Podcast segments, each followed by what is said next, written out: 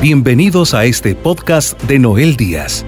Esperamos que el mensaje que estás a punto de escuchar sea una voz de esperanza, fe y fortaleza para ti, y que te ayude a vivir un encuentro con el amor de Dios. Recuerda compartir este mensaje con tus seres queridos. Y ahora, continuamos con Noel Díaz. Queridos amigos, amigas, hoy en este día quiero hablar acerca de cómo Jesús ve el pecado. Pudiera decirlo en plural, cómo ve nuestros pecados. ¿Cómo es que Dios mira aquello que no le agrada? Yo creo que cuando hablamos de la palabra pecado tiene diferentes connotaciones, tiene diferentes interpretaciones. Pero si analizamos un poquito lo que es el pecado, es cuando nosotros no solamente fallamos en un mandamiento, creo que el pecado es todo aquello que nos aleja de Dios, que nos aleja de lo bueno. El pecado Dice el apóstol San Pablo en la carta a los romanos que la paga del pecado es la muerte. Sea, el pecado nos lleva a una muerte espiritual y nos puede llevar a una muerte física. Hablemos por un momento de las personas que tienen alguna adicción. Pues eventualmente el consumir eh, esa droga, el alcohol o lo que sea la adicción, pues eventualmente acaba con las personas. Entonces, cuando hablamos del pecado, eh, es algo obviamente que lo tenemos que tomar en serio porque es todo aquello que nos roba la paz. Es todo aquello que nos priva de la libertad. Entonces, analicemos por un momento cómo es que Dios ve el pecado. Si es cierto que tenemos que entender y a veces cuesta entender que Dios ama al pecador, no porque sea pecador, porque eso sería amar el pecado. Dios ama al pecador porque es creación de Él. Él nos creó, creó a su imagen y semejanza. Por lo tanto, nos ama. Y el ejemplo que continuamente presento es una madre que ama a su hijo que anda en malos caminos, la madre deja de amarlo porque está viviendo en pecado. La madre deja de amarlo porque se está portando mal. No, quizás sí le afecta a la madre, al padre, pero la verdad es que el amor va más allá de lo que está haciendo ese hijo o esa hija. Pues imagínense nuestro Padre cuánto nos ha de amar, porque si nosotros, que siendo seres humanos, humanos frágiles, que el pecado nos aparta de Dios, pero a pesar de todo eso, amamos. ¿Cómo se compara el amor perfecto de Dios? Entonces, somos amados aunque somos pecadores, pero cuando verdaderamente el pecador se arrepiente, es el momento en el cual encontramos nosotros la paz. Entonces, como pecadores, que no hay una sola persona en la faz de la tierra que sea perfecto. No hay padre perfecto, no hay madre perfecta, no hay hijo e hija perfectos. No hay matrimonio perfecto. Todos llevamos consigo la inclinación hacia el pecado, desde el pecado de Adán y Eva, nuestros primeros padres. Entonces es fácil caer, es fácil dejarnos llevar por el mundo que nos aparta muchas veces de la relación con el Señor. Ahí donde te encuentras el día de hoy, querida mujer, querido hombre, yo quiero que escuches, no solamente sepas cuál es el amor de Dios, pero que sepas que cuando estás cargando con una culpabilidad porque le has fallado a Dios, le has fallado a tus hermanos, le has fallado a tu familia, no es fácil llevar esa carga de la culpabilidad. ¿Cuántas personas he escuchado que me dicen, Noel, dice, yo me siento con una vergüenza de ir a la iglesia porque he hecho muchas cosas malas? Es llevar con nosotros la vergüenza por el pecado. Pero ¿cómo lo ve Jesús? ¿Cómo ve Jesús nuestro pecado? Y ese es el tema de hoy. Jesús ve más allá del pecado. Y lo pudiera poner en otra forma. Jesús ve más allá de tu pecado. Con este título no quiere decir que a Jesús no le importa si estás viviendo en pecado. No. Repito, Dios ama al pecador, no ama al pecado, aborrece el pecado. ¿Por qué? Porque el pecado nos roba la felicidad. Vamos a leer un pasaje bíblico donde hay una mujer que ante los ojos de la comunidad, ella es una mujer que ha fallado en un pecado gravísimo, el pecado del adulterio. Y la ley establecida por Moisés en aquel entonces, quien era encontrado en adulterio tenía que morir a pedradas por la comunidad. Imagínense qué tragedia, qué forma de morir.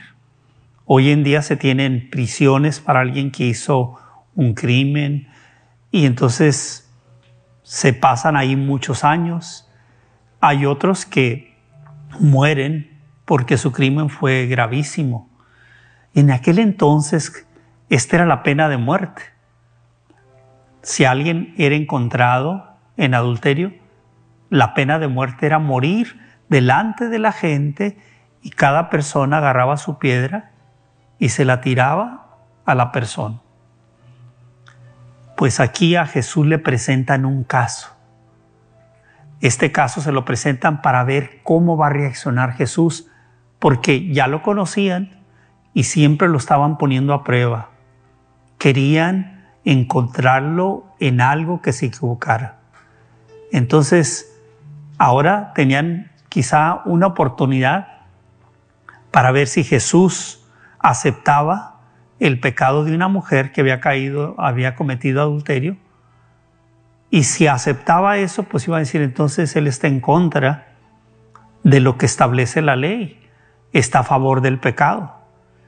Y si dice que la maten a pedradas, pues vamos a ver que no tiene compasión. Y entonces esta es la historia. Yo le invito a que abra su Biblia en el capítulo 8 del Evangelio de San Juan, donde el evangelista San Juan es el único que relata este acontecimiento. Y dice así, iniciando del capítulo 8, del versículo 1 y siguientes. Jesús se dirigió al monte de los olivos. Por la mañana volvió al templo todo el mundo acudía a él y sentado los instruía. Los letrados y fariseos le presentaron una mujer sorprendida en adulterio. La colocaron en el centro y le dijeron, Maestro, esta mujer ha sido sorprendida en adulterio. La ley de Moisés ordena que mujeres como éstas sean apedreadas. ¿Tú qué dices? Decían esto para ponerlo a prueba, para tener de qué acusarlo. Jesús se agachó y con el dedo se puso a escribir en el suelo. Como insistían en sus preguntas, se incorporó y les dijo, el que no tenga pecado, tire la primera piedra. De nuevo se agachó y seguía escribiendo en el suelo. Los oyentes se fueron retirando uno a uno, empezando por los más ancianos, hasta el último. Jesús quedó solo con la mujer, que permanecía ahí en el centro. Jesús se incorporó y le dijo, mujer, ¿dónde están? ¿Nadie te ha condenado? Ella contestó, nadie, Señor. Jesús le dijo, tampoco yo te condeno. Ve y en adelante no peques más. Palabra del Señor.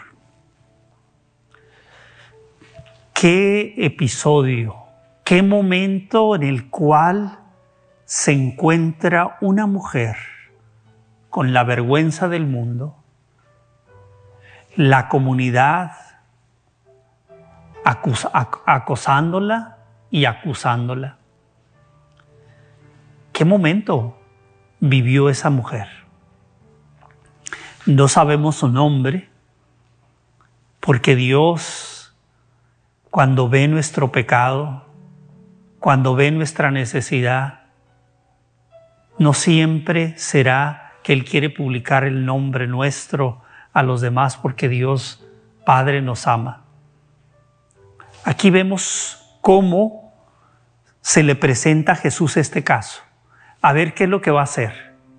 ¿Qué es lo que Él considera que debe de hacer? Como dice aquí, lo pusieron a prueba. Ahí donde tú te encuentras, querido amigo, amiga. Jesús es el mismo que estuvo ahí, es el mismo que está hoy aquí. El que te ve a ti, el que me ve a mí, que conoce lo que hay en nuestro corazón.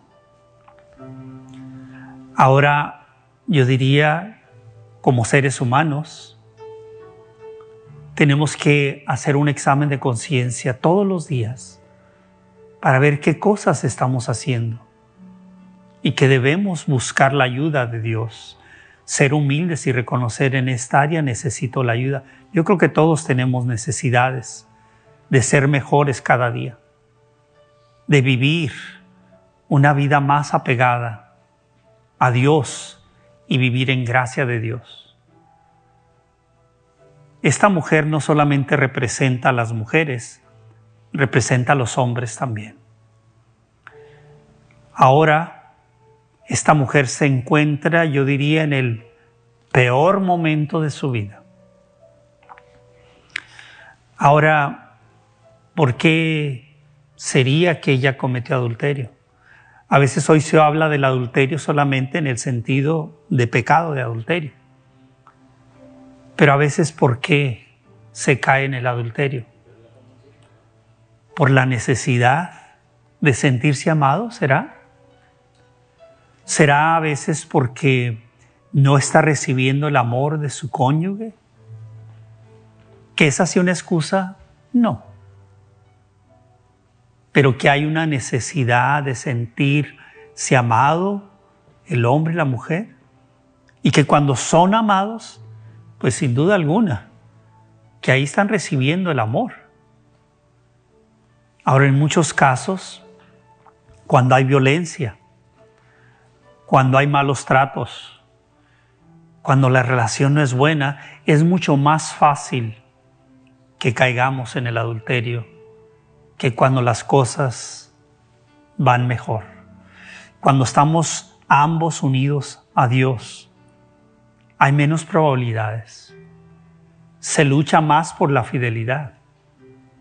Ahora bien, cuando nos sentimos vacíos, solos, el enemigo nos presenta oportunidades para caer. Y todos tenemos que estar alertas a eso. Esta mujer no sabemos su verdadera historia, pero el hecho es de que cayó en pecado. Ahora pareciera que los pecados tienen su diferente eh, nivel de gravedad y ciertamente sí. Hay pecados mortales que la iglesia nos enseña, el catecismo, pecados veniales.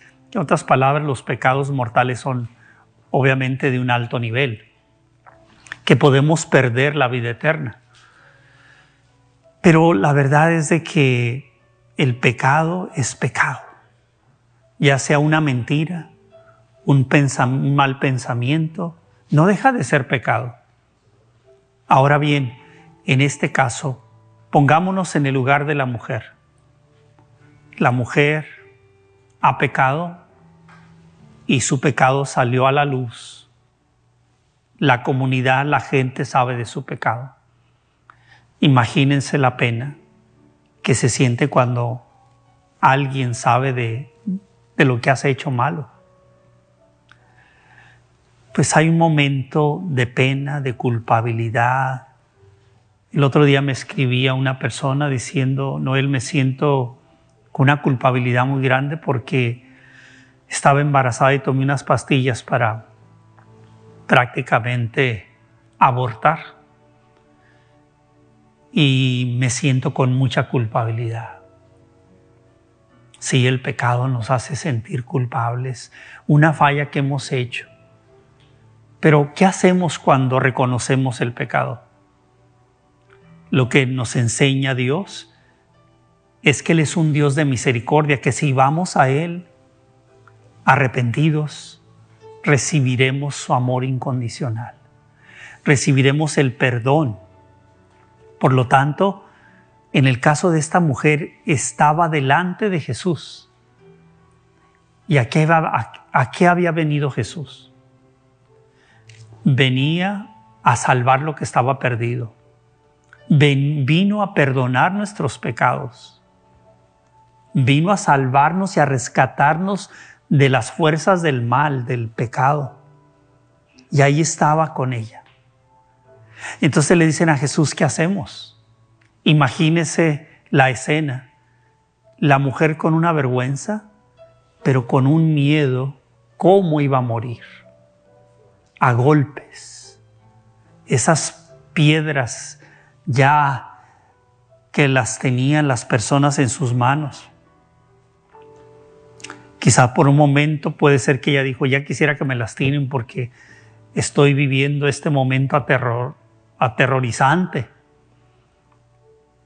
Y ahí están. Y le hacen la pregunta a Jesús, ¿qué hacemos, maestro? Y Jesús no responde nada. Se mantiene en silencio.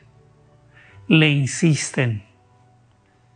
Y Jesús dice que le tire la piedra a esa persona que se sienta libre de pecado.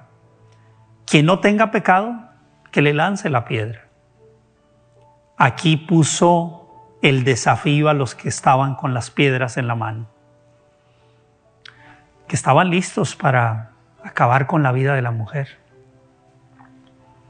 Hoy en día, tristemente, hay gente que tiene las manos con una piedra o las dos manos con piedras, que son personas que tristemente están esperando a ver quién falla para acusar, para hacerlos sentir culpables. Si ya traen su culpabilidad y viene alguien y dice, tú eres esto, tú eres lo otro, es estar juzgando a los demás en una forma severa, sin compasión. Pero todos hemos pecado. Todos merecemos la muerte porque el pago del pecado es la muerte, dice la carta a los romanos a través del apóstol San Pablo.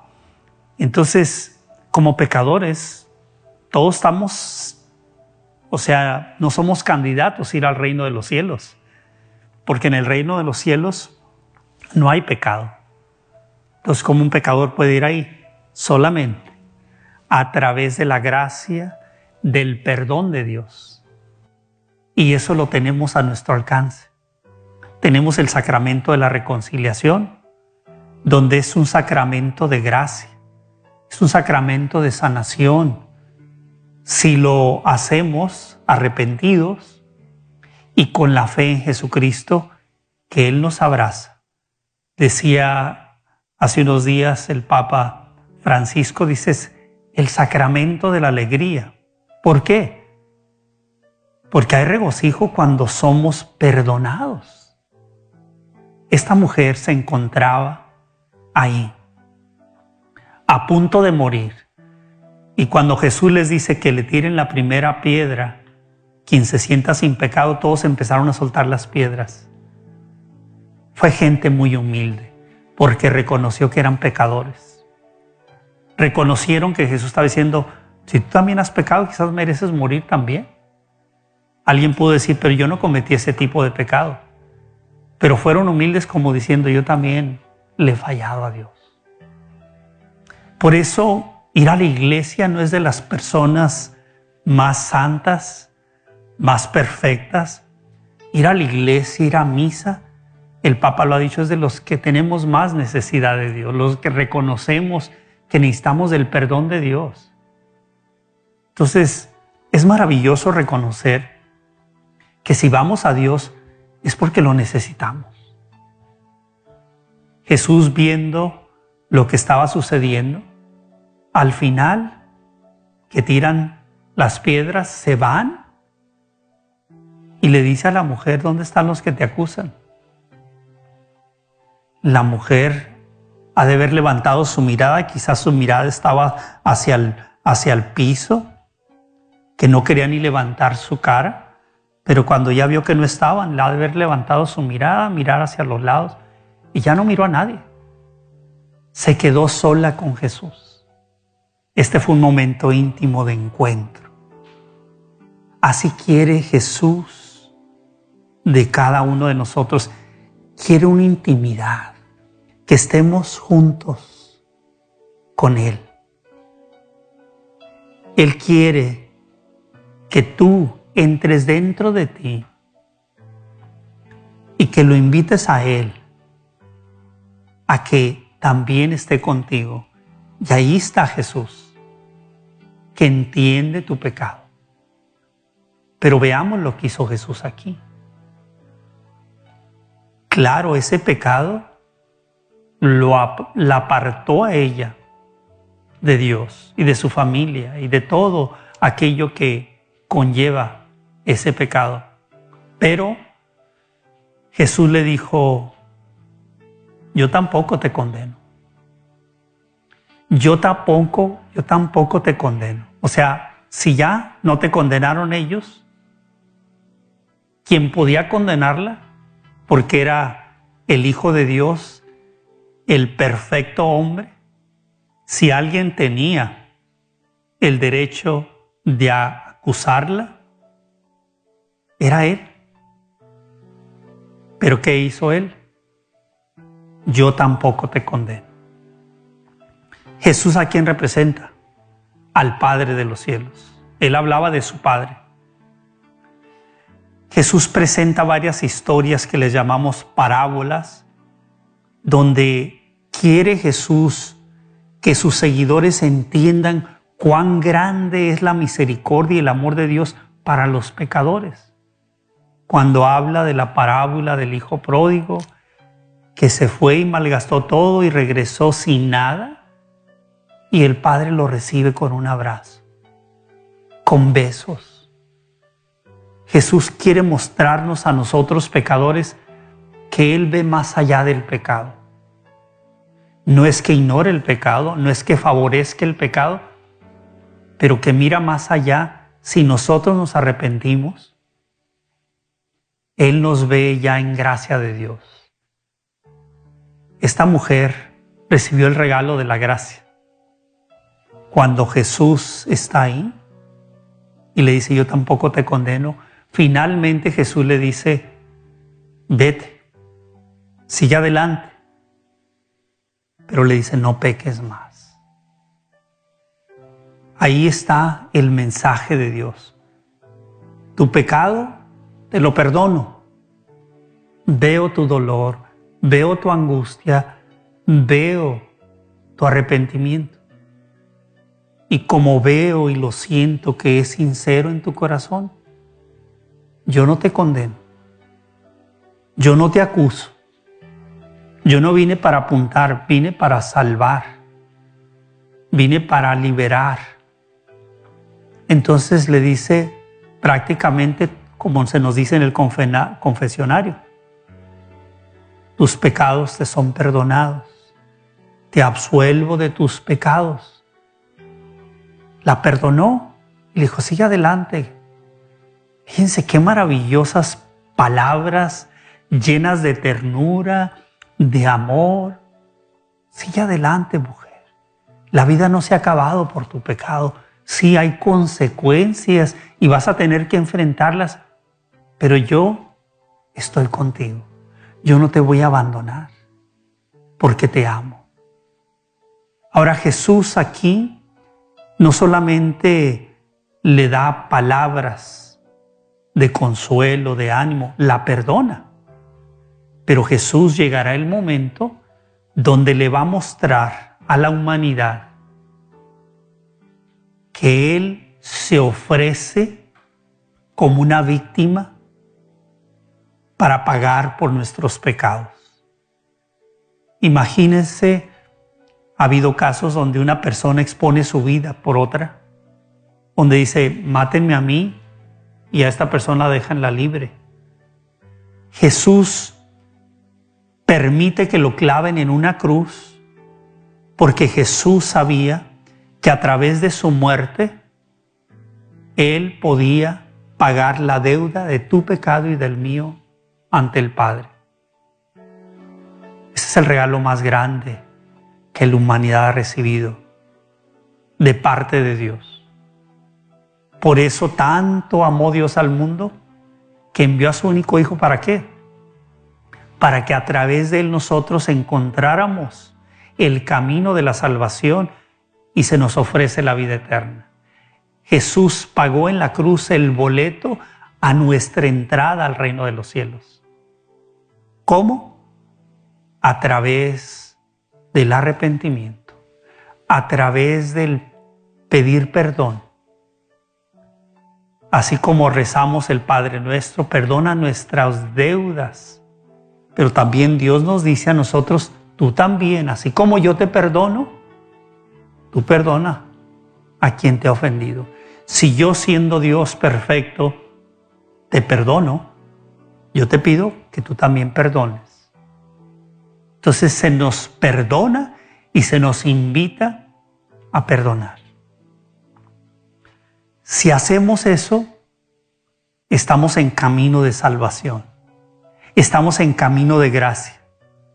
No dejaremos de, ser pecadores en una o en otra cosa, pero vamos caminando en este camino que Él nos ha trazado donde vamos a recibir continuamente su gracia. Se quedó con nosotros en el sacramento de la Eucaristía, porque a través de este sacramento tenemos el encuentro con Jesús, recibimos la misericordia de Él. Y esto es lo maravilloso de nuestra fe, que si creemos en Él, encontraremos la paz. Esa paz que el mundo hoy anda buscando en diferentes lugares y en diferentes formas. Hoy quiero decirte, amigo, amiga, el Señor te ama. Hay una historia que he contado de tiempos antiguos donde en una ocasión un rey de ese pueblo fue a la prisión y cuando lo miraron, los prisioneros se acercaban a las rejas y le decían, Rey, yo estoy aquí injustamente, libérame. Y todos le pedían. Y había un reo en la parte de atrás callado. No decía nada. El rey le llamó la atención y le dijo a ese reo, ¿por qué tú no pides que te libere?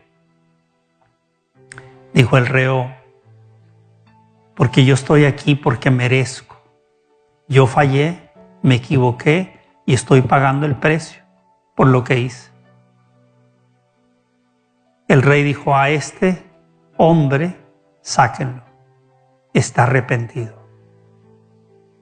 Esto me recuerda Jesús en la cruz, hay dos hombres a su lado. Uno le pide el milagro que lo libere. Si tú eres el Hijo de Dios, si tú eres el Mesías, bueno, si tú eres el enviado, y tienes todo ese poder, ¿por qué no nos liberas? Te liberas a ti, no liberas a nosotros. Eso es cuando vemos a Dios solamente como un recurso. Hazme el milagro, Señor. Mira, yo voy contigo, pero si tú, si tú eres Dios, hazme este milagro. A veces esa es la forma que muchos van a, Dios, a Jesús, solamente por el milagro. pruébame que tú eres Dios. Eh, pero el otro, el otro aceptó su pecado, dijo, le dijo y le llamó la atención a este y le dijo, tú y yo estamos aquí porque estamos pagando el precio de nuestro pecado, pero él es inocente. Y después le pide a Jesús desde la cruz, acuérdate de mí, le dice, cuando estés en tu reino. Este fue el ladrón que se robó el cielo, porque faltando minutos para morir, recibió la gracia de Dios, así como la mujer. Y este hombre, que era un criminal y estaba pagando por su delito, encontró la gracia de Dios en esos últimos momentos. Así es Dios, así es Jesús. Él ve más allá de nuestro pecado. Él nos ama y desea que tengamos la paz. Quiero decirte otra vez, si eres mujer, si eres hombre, no importa la edad que tengas, no importa el estado social en el que te encuentres. Para Jesús, para Dios Padre, eres una hija, eres un hijo. Conoce tu soledad, conoce tu historia, pero te mira con ojos de amor te mira envuelto o envuelta en el pecado, pero te sigue mirando con ojos de misericordia. Ahí es donde nosotros debemos contemplar la grandeza de Dios y creer en ese amor incondicional. Y al creer entonces nos doblegamos y decimos, aquí estoy Jesús. He pecado contra ti. Perdóname. Ahí es donde entramos en conciencia y queremos ser libres porque la persona, cuando vivimos en pecado, no somos libres. Todos tenemos nuestras luchas, pero tenemos que pelear día a día por vencer. Con la fuerza del Espíritu Santo seguiremos luchando y vamos a creer que con su gracia, con nuestro arrepentimiento, con nuestro encuentro con Jesús, alcanzaremos la victoria. Padre Celestial, yo te alabo y te bendigo y te glorifico en esta hora. Te doy gracias por toda la audiencia que está sintonizando en este momento, esta hora del encuentro, que sea una hora de encuentro contigo Jesús. Que sea una hora de encuentro con nosotros mismos, que nos permita recapacitar cómo estamos delante de ti. Y si estamos viviendo en la esclavitud del pecado, Señor Jesús, perdónanos, libérame, transfórmame. Tú dijiste que venías que viniste a liberar al cautivo, a darle libertad al preso, a todos los que estamos presos del pecado. Señor Jesús, libérame, sáname, quita de mí esa culpabilidad que vengo cargando por mucho tiempo de todo el mal que he hecho, que me da vergüenza conmigo mismo pero vengo a ti convencido de que con tu amor podré salir adelante, que con tu misericordia podré superar mis debilidades. Te alabo y te bendigo, Señor, porque tú ves más allá de mi pecado. Así como perdonaste a esa mujer, y le dijiste, yo tampoco te condeno.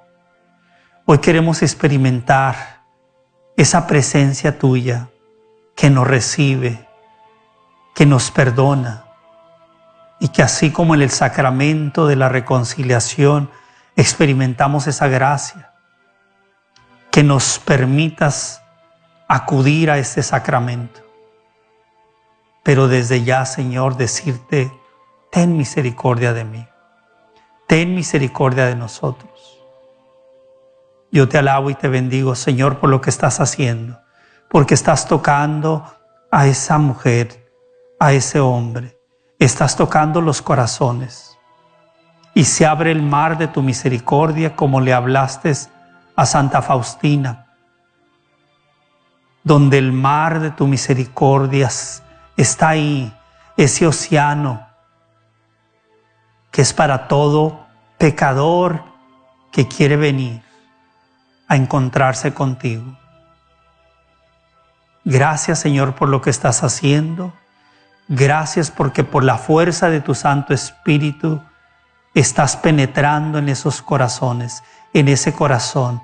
Te pido por todos los hombres y mujeres que estén luchando, que estén esclavizados a una adicción. Libérales, Señor Jesús, lo pido en tu nombre y por tu sangre preciosa derramada en la cruz, que haga libre aquel que se siente esclavizado de las adicciones. Libéranos y danos la oportunidad de una nueva vida, Señor. Todo esto lo pedimos, lo agradecemos unidos a la intercesión de María Santísima, nuestra Madre, y pidiendo todo esto en el nombre que está sobre todo nombre. El nombre de Jesucristo nuestro Señor, que vive y reina por los siglos de los siglos. Amén. Sabemos que por medio de este mensaje, Hoy has recibido palabras que edificarán tu vida. Para seguir recibiendo los mensajes de Noel Díaz, no olvides suscribirte a su canal de YouTube Noel Díaz y seguirlo en sus redes sociales con el nombre de Noel Díaz Esne. También puedes visitar la página web www.elsembrador.org para enterarte de los horarios de sus programas de televisión y radio en vivo. Asegúrate de suscribirte a este podcast y compartirlo con tus seres queridos. Agradecemos tu sintonía el día de hoy.